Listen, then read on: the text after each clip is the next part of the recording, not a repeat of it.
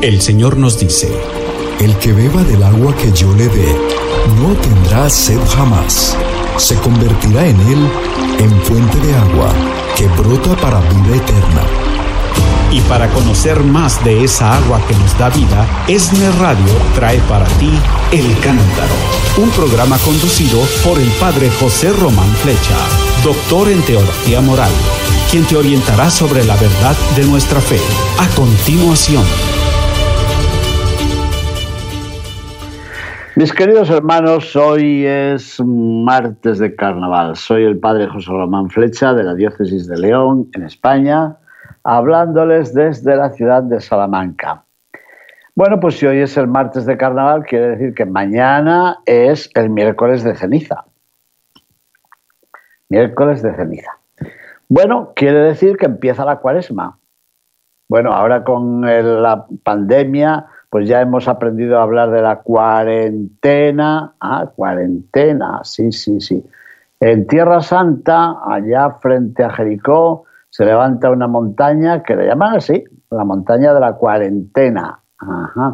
Los 40 días que Jesús pasó en la montaña orando, reflexionando sobre su misión y donde al final fue tentado, como explicaremos dentro de tres días.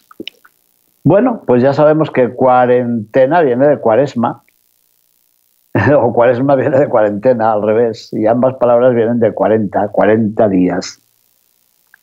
40 días para prepararnos a la celebración de la Pascua, la celebración del misterio pascual, de la muerte, la resurrección del Señor. Y todos los años el Papa nos mm, dedica un mensaje. El mensaje del Papa Francisco para la Cuaresma en el año 2021 tiene este título. Miren, estamos subiendo a Jerusalén. Palabras tomadas del Evangelio según San Mateo, capítulo 20, versículo 18. Estamos subiendo a Jerusalén. Y era verdad, Jerusalén está más alta que Samaria y que Galilea, así que mm, el camino subía, pero esta subida es mm, doble o triple. Subir por el camino orográfico, subir hacia la culminación de su entrega, subir hasta la gloria del Padre. Y después el subtítulo del mensaje es el siguiente. Cuaresma, un tiempo para renovar la fe, la esperanza y la caridad. Es un mensaje muy, muy interesante. Yo me imagino que lo explicarán, lo resumirán en el boletín parroquial, eh, muchos de ustedes podrán buscarlo y leerlo a través de Internet. Aquí vamos a comentarlo despacio, Despacio quiere decir no en voz baja, sino lentamente. y lo vamos a comentar en varios días. A ver cómo empieza el mensaje. Queridos hermanos y hermanas, cuando Jesús anuncia a sus discípulos su pasión, muerte y resurrección para cumplir con la voluntad del Padre, les revela el sentido profundo de su misión. Pero no solo eso. Anuncia, cumple, revela y exhorta. Anuncia a sus discípulos su pasión, muerte y resurrección. Muy bien.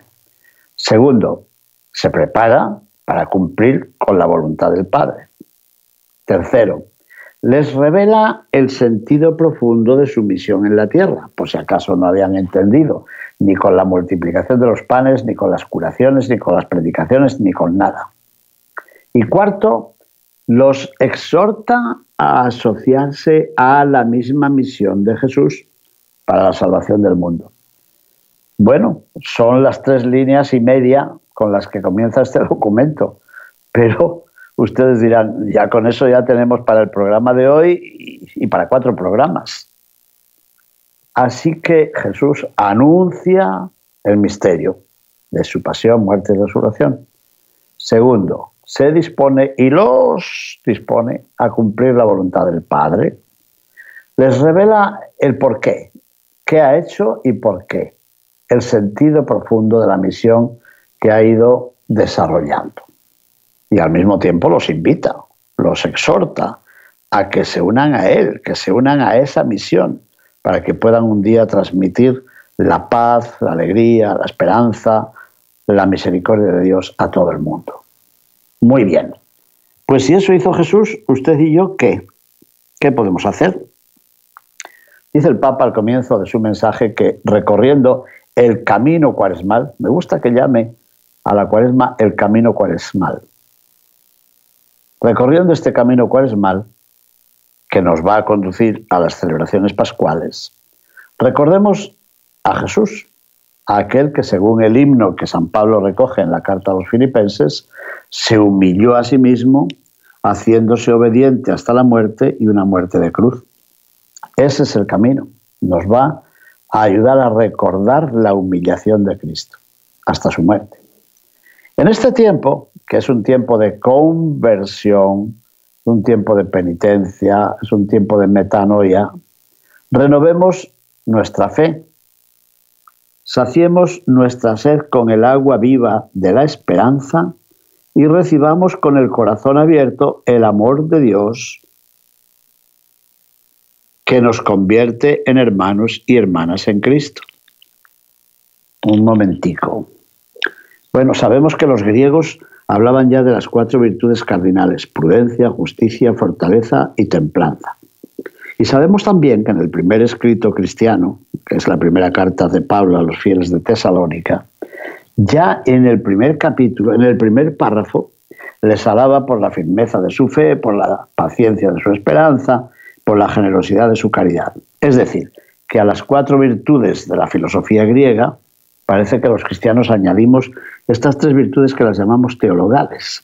Teo, theos, que significa Dios, teologales porque nos llevan a Dios, creemos en Dios, esperamos en Dios, amamos a Dios pero teologales porque vienen de Dios, como hemos dicho ya aquí varias veces, porque Él cree en nosotros, porque Él espera algo de todos nosotros y miren, y porque Él nos ha amado.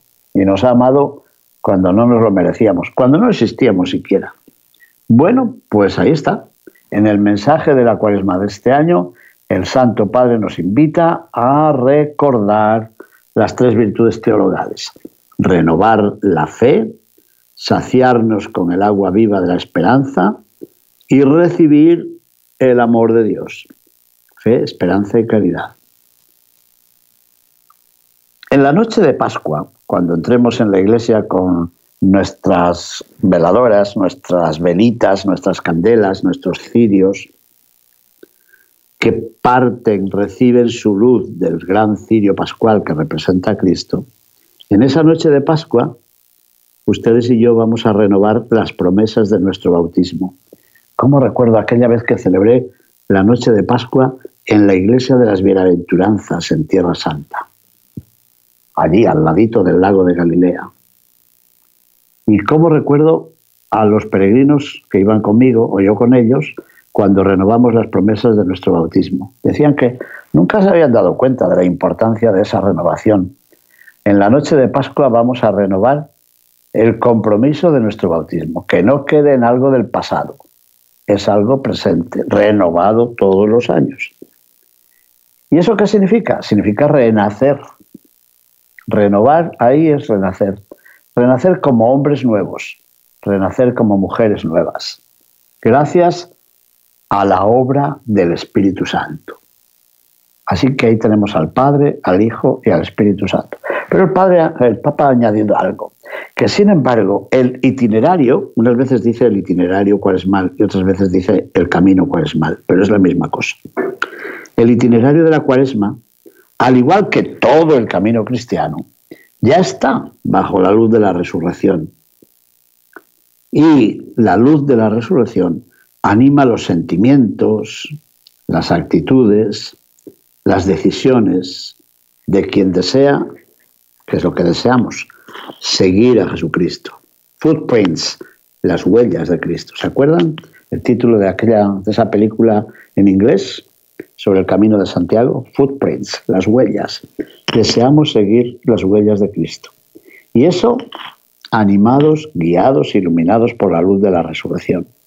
Y la resurrección anima esos sentimientos que tenemos ahí escondidos, esas actitudes que nos cuesta trabajo enderezar, esas decisiones que a veces mm, nos perturban hasta el sueño, todo eso puede ser iluminado por Cristo nuestro Señor. Y el Papa recuerda que Jesús, en el Sermón de la Montaña, en el capítulo sexto de San Mateo, habla de las tres actitudes típicas de, la ascesis, es decir, del camino cristiano, que son el ayuno, la oración y la limosna, que son las condiciones y la expresión de nuestra conversión. Mm, es decir, si nos hemos convertido, ayunaremos, haremos oración y practicaremos la limosna.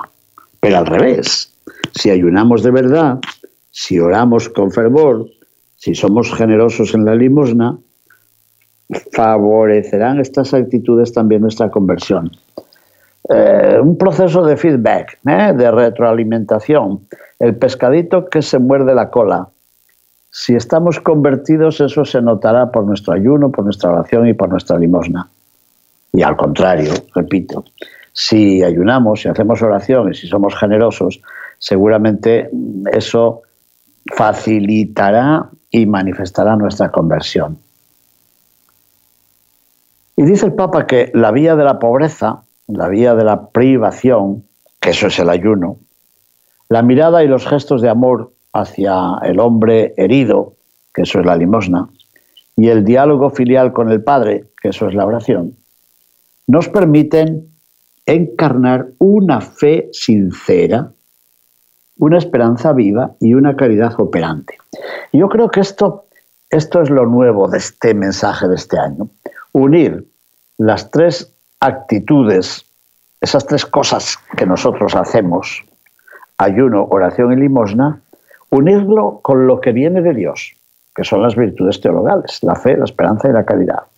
Así que mi tarea, mi esfuerzo, tiene un poco de, valor. ¿Por qué? Porque está regado por el agua de las virtudes que vienen de Dios. Ustedes me han oído muchas veces hablar del trípode. Bueno, en clase mis alumnos ya se reían cada vez que yo hablaba del trípode. ¿Y qué es el trípode? Trípode significa, con una palabra que viene del griego, tres, tres pies, tres patitas. ¿Y cuáles son esos tres pies? Son nuestras relaciones. La relación con lo otro, la relación con el absolutamente otro, que es Dios, y la relación con los otros, que son nuestros hermanos. Y así es, vivimos relacionándonos para bien o para mal, espero que para bien, con las cosas, con Dios y con los demás. Pues bien, muchas veces he explicado ya que la relación con las cosas no tiene que llevarnos a perder nuestra dignidad, porque si no, si deseamos con fervor las cosas, si las anhelamos hasta el ansia, si ansiamos las cosas, ¿saben lo que pasa? Que las cosas se dan cuenta y se aprovechan de nosotros. Esta idea no es solo mía, se la debo a un teólogo que fue profesor de la Universidad Pontificia de Salamanca y ya falleció algún año. Decía él, jugando con la palabra en español, que si deseamos las cosas, las cosas nos acosan y nos quitan la paz.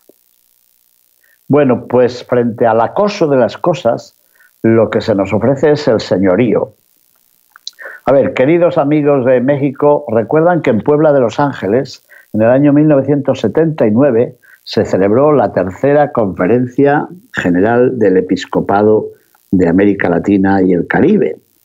Y allí salió, de allí salió un documento que se llama el documento de Puebla. Bueno, pues en ese documento se dice muy bien que las tres grandes cualidades del ser humano y recogidas por el cristianismo son el señorío, la filialidad y la fraternidad. Es decir, señores de las cosas, hijos de Dios y hermanos de los hombres.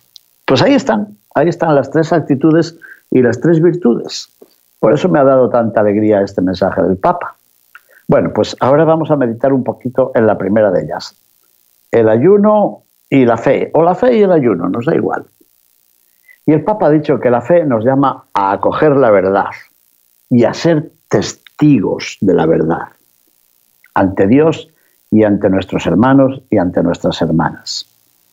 Bueno, pues en este tiempo de cuaresma, acoger la verdad y vivir la verdad que se ha manifestado en Jesucristo, significa dejarnos alcanzar, dejarnos tocar por la palabra de Dios, esa palabra de Dios que la Iglesia nos transmite de generación en generación. Pero esta verdad no es una construcción de algo que hacemos en los libros, de los libros, por los libros, para los libros. No es una construcción de nuestra inteligencia destinada a pocas mentes de personas muy inteligentes, muy elegidas, eh, superiores o ilustres. No, no, no, no, no. Esta verdad es un mensaje que recibimos todos y podemos comprenderlo gracias a otra cosa que llama el Papa la inteligencia del corazón de ese corazón que está abierto a la grandeza de Dios, de un Dios que nos ama antes de que nosotros mismos nos enteremos de ello, antes de que nosotros mismos seamos conscientes de ello. Pues bien, esta verdad es Cristo mismo, Él se presentó así, ¿no? Yo soy el camino, la verdad y la vida. Esta verdad es Cristo que asumió nuestra humanidad y se hizo camino que lleva a la plenitud de la vida. Bueno, el Papa recordó las palabras que Jesús pronuncia con motivo de la última cena. Yo soy el camino, yo soy la verdad, yo soy la vida. ¿Se han fijado? Leo de nuevo esta frase. Esta verdad, verdad, verdad, es Cristo mismo, que asume nuestra humanidad y se hace camino, camino, camino, un camino exigente, pero abierto a todos, y un camino que nos lleva a la plenitud de la vida, la vida, la vida. ¿Han visto? La verdad, el camino y la vida. Buena meditación para el comienzo de la cuaresma. Ahora bien, el ayuno, el ayuno es privarse de algo, claro. Privarse de dulces, privarse de un pastel, privarse de un helado, de una nieve, como dicen muchos de ustedes, o privarse de otras cosas. Ahora mismo hablamos de ello. El ayuno es experiencia de privación. Pero el ayuno verdadero es esa cualidad de personas que que son capaces de vivir con sencillez, con sencillez de corazón, y que les lleva a eso mismo a descubrir de nuevo lo que importa de verdad, el don de Dios, a comprender que somos criaturas, y el virus nos lo ha ayudado a, recordar, ¿verdad? Que hemos sido creados a imagen y semejanza de Dios, y que solo en Él encontramos nuestro cumplimiento y nuestra felicidad como era eso de San Agustín, al principio del libro de las confesiones, nos hiciste, Señor, para ti y nuestro corazón está inquieto hasta que descanse en ti.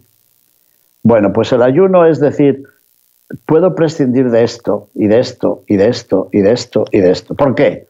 Porque ya tengo lo más importante. Mm, puedo prescindir de muchas de las cosas del Señor porque tengo al Señor de las cosas. Ese es el verdadero ayuno. El Papa nos ha dicho que podemos hacer la experiencia de una pobreza aceptada. Y eso ocurre en quien ayuna de verdad y que se hace pobre con los pobres y vive y acumula otra riqueza, que no es la riqueza de los dineros, ni de las joyas, ni de los carros, ni de las muchas cosas que tratamos de comprar, sino la riqueza del amor recibido y del amor compartido. Ese es el verdadero ayuno, el prescindir de cosas que nos estorban. Como dice una canción que cantamos en el oficio divino, en cosas que se mueren me voy muriendo yo. Pues así, optar por la vida. Y si es así, si lo entendemos así el ayuno, que por cierto nos ayuna, nos obliga el ayuno el miércoles de ceniza, o sea, mañana. Solo hay dos días en el año en que la Iglesia nos pide que ayunemos. El miércoles de ceniza y el día de Viernes Santo. No se nos olvide. Bueno, pues ese tipo de ayuno contribuye a amar a Dios y amar a nuestros hermanos, amar al prójimo. ¿Por qué? Pues porque, como ha dicho el Papa, recordando a Santo Tomás de Aquino, el amor es un movimiento que centra la atención en el otro, no en mí mismo. Y en el otro considerándolo como como que es uno conmigo mismo, es, es, parte de mí mismo. Y este amor verdadero es algo que en la cuaresma lo manifestamos en el ayuno. Es un tiempo para creer, o sea, para recibir a Dios en nuestra vida, para permitirle que venga a poner su morada en nosotros. Y aquí el Papa, como hace siempre, ha concretado, yo digo siempre que aterriza, ¿verdad? Porque alguien de ustedes hace pocos días, en el mismo programa de radio, me preguntaron cuánto había que comer o no comer para ayunar. Otra persona nos dijo, y ustedes lo recuerdan, y lo decimos con mucho respeto, que le quedaban pocos días para terminar su ayuno. Bueno, bueno, pues el Papa nos dice que ayunar significa liberar nuestra existencia de todo lo que estorba. ¿Qué le parece? Y pone ejemplos. Incluso la saturación de informaciones. Y añade, ¿qué razón tiene usted, Santo Padre? Informaciones que pueden ser verdaderas o pueden ser falsas. Así que ayunar significa dejar algunas informaciones. Las informaciones que me vienen de los medios de comunicación, de la radio, de la televisión, o, del WhatsApp, o de, yo qué sé, otras redes que estoy todo el día pendiente a ver a quién llegan mis mensajes y quién me escribe a mí. Y me mandan informaciones sobre fulanito, sobre fulanita, sobre el obispo, sobre el arzobispo, sobre sobre la vacuna, sobre el virus, hoy por favor, por favor, sobre los políticos, y se nos llena la cabeza de informaciones que no sabemos si son verdaderas o falsas. Pero además de esas informaciones nos llegan otras, ¿eh? La que nos dirige doña Filomena o don Fructuoso, que nos dicen, ¿te has enterado de lo que le pasó a Pitita? ¿Te has enterado de lo que ha pasado a Manolito? y ya está. Informaciones que en el fondo son chismorreos, o como dicen muchos de ustedes, el mitote. pues ayunar significa liberar nuestra existencia de todo eso. Mire, todo eso estorba. Estorba incluso para su tranquilidad y a veces estorba para su sueño tranquilo. Y estorba para nuestra oración. Porque al final es material inútil que metemos ahí en la cabeza. Son trastos, cacharros, chismes, cachivaches, todo eso que no sirve para nada y que llenan nuestra cabeza y termina llenando también nuestro corazón. Bueno, pues ayunar. Hay un himno en el breviario que dice eso. Al hablar del ayuno dice, usemos pues con mayor parquedad de comidas, de juegos, de bromas, de chistes, o sea, hay muchas cosas de las que podemos ayunar. Pero no termino aquí. ¿eh? Ayunar significa liberar nuestra existencia de lo que estorba, también de la saturación de informaciones, verdaderas o falsas, y de productos de consumo. ¿Recuerdan? Ya lo he contado, algo que me contó una buena señora en Phoenix, Arizona. Mire, padre, cuando estoy triste voy a la tienda y me compro zapatos. Pero cuando estoy alegre, voy a la tienda y me compro zapatos. Claro, al final tenía 60 pares de zapatos. Bueno, ¿cuántas cosas tenemos en nuestra casa, en nuestro armario, o como dicen a la inglesa, en nuestro closet, o en nuestro garage, en nuestro garaje? ¿Cuántas cosas tenemos que no las hemos usado nunca, ni las necesitamos? ¿Cuántas cosas compramos porque son del último año, del último modelo? Claro, y si no tenemos el carro del último modelo, van a decir que no, que no estoy en línea. Y si no tengo el último smartphone, el último teléfono, o el último aparatito para no sé qué. Ayunar de comidas, sí, ayunar de dulces, ayunar de informaciones, ayunar de productos de consumo. ¿Y eso para qué? para ahorrar dinero y compartirlo, también, pero de esto hablaremos en otro momento. Dice el Papa, para abrir las puertas de nuestro corazón. Porque va a venir el Señor a alojarse en nuestra casa y no tenemos ni, un sitio para ofrecerle, para que tome asiento, porque lo tenemos lleno de, de cosas, de trastos, de cachivaches, de objetos inútiles. Dejemos espacio para que venga el Señor y pueda sentarse cómodamente con nosotros y nos escuche, porque tenemos mucho que decirle. Ayunar de productos de consumo para abrir las puertas de nuestro corazón a aquel que viene a nosotros. Y viene, ¿saben cómo? Pobre de todo. De todo, de todo, de todo. Mm, viene pobre de cosas, pero lleno de gracia y de verdad, como dice el Evangelio de Juan en el capítulo primero, versículo 14. El Hijo de Dios, el Salvador. Bueno, pues el Papa, como ven, ha unido ayuno con fe. Si creemos en el Señor, si creemos en la importancia del Señor, si creemos en el absoluto, ayunemos de cosas y de trastos y de mitotes y de informaciones para recibir al que es la verdad de Dios. Bueno, pues esta es la primera parte del mensaje. Y tiene otras dos partes, pero ¿cómo íbamos a dejar esto o transmitirlo así de forma rápida? Si ustedes me lo permiten, seguiremos, seguiremos viendo a ver cuáles son las otras dos actitudes. La primera es el ayuno, no se nos olvide, la segunda es la oración y la tercera va a ser el compartir o la limosna. Bueno, pues ya tenemos aquí un aperitivo para el miércoles de ceniza. Empecemos preguntándonos qué significa el ayuno, que mañana es miércoles de ceniza es obligatorio. ¿De qué podemos ayunar? Mis queridos hermanos, muchísimas gracias por su atención. Bendiciones te invitamos a que nos acompañes en el próximo programa El Cántaro con el padre José Román Flecha.